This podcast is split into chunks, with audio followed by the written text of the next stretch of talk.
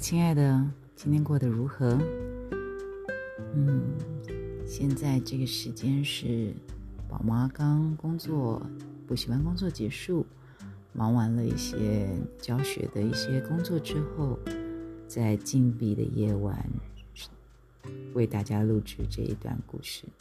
所以你会听到虫鸣、鸟叫、狗吠声，这就是金门夏夜夜晚的声音。好，那宝妈今天要跟你们分享第超越你才第二十九回：工作是你生活的重心。工作是我们生活的重心，要是没有工作，就没有办法生活。工作能让我们远离罪恶，忘却无谓的妄想，还能让我们感受到适度的疲惫，获取。应得的报酬。这段文字是出自尼采《人性的太人性》的一书。好，那工作对一个学生来说，工作代就是读书吧。但是你一定会想说啊，什么？要是没有工作就没办法生活？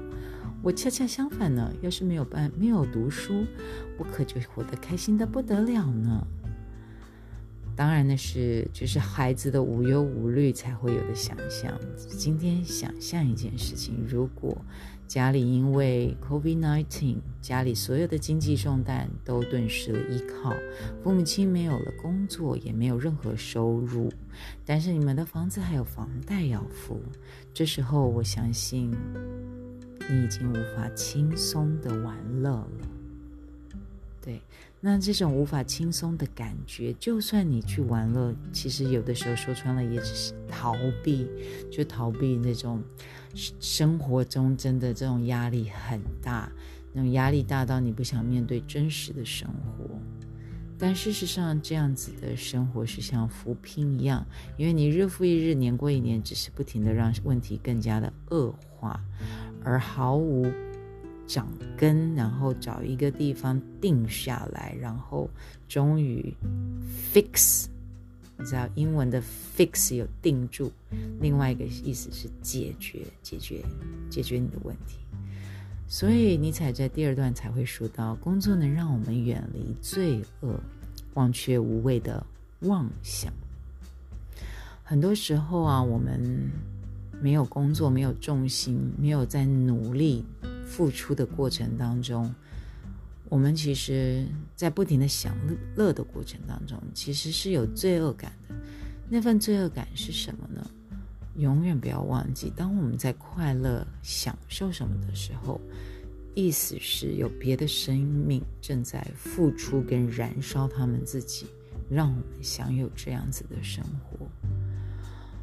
如果没有一点点、一丝羞愧的罪恶感，那就好比，你现在是一个清末清朝的大官，你一出门你就想要坐着豪华的大轿子，在艳阳高照的日晒下面，你要求一群人扛着你硕大、肥胖、臃肿的身躯。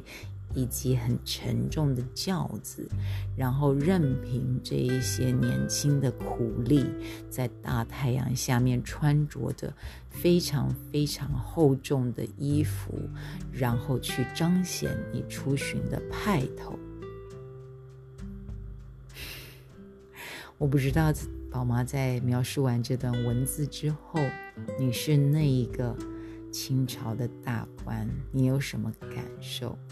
如果你的感受是得意的、开心的，那么换句话说，你并没有把那些帮你扛轿的人那么辛苦跟痛苦放在心中。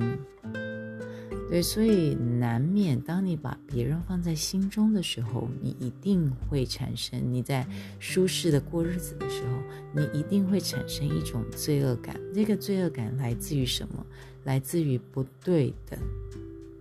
你觉得彼此之间没有对等的感觉，你觉得你永远在收获，却没有在付出，所以工作能够让我们远离这样不对等所产生的心理的罪恶感，而且啊，更好的一件事情是，当我们专注在工作上面，我们会忘记生命当中很多的一些不可解决的烦恼。当一个烦恼它没办法解决，你却不停的去担忧它，这就是妄想。这就是导致你导致你人不快乐的原因，因为这份不快乐源自于我无法自主。无法自主的原因是什么？你偏要去揽一些你根本解决不了的问题，放在心中去烦恼，这就是妄想，这就是妄念。所以工作可以让我们避开这两个，第一个是不对等所产生的。一种罪恶感，第二种是一种将无法解决的杂事揽在自己的大脑当中，反复的去担忧却无所作为而产生的妄想妄念。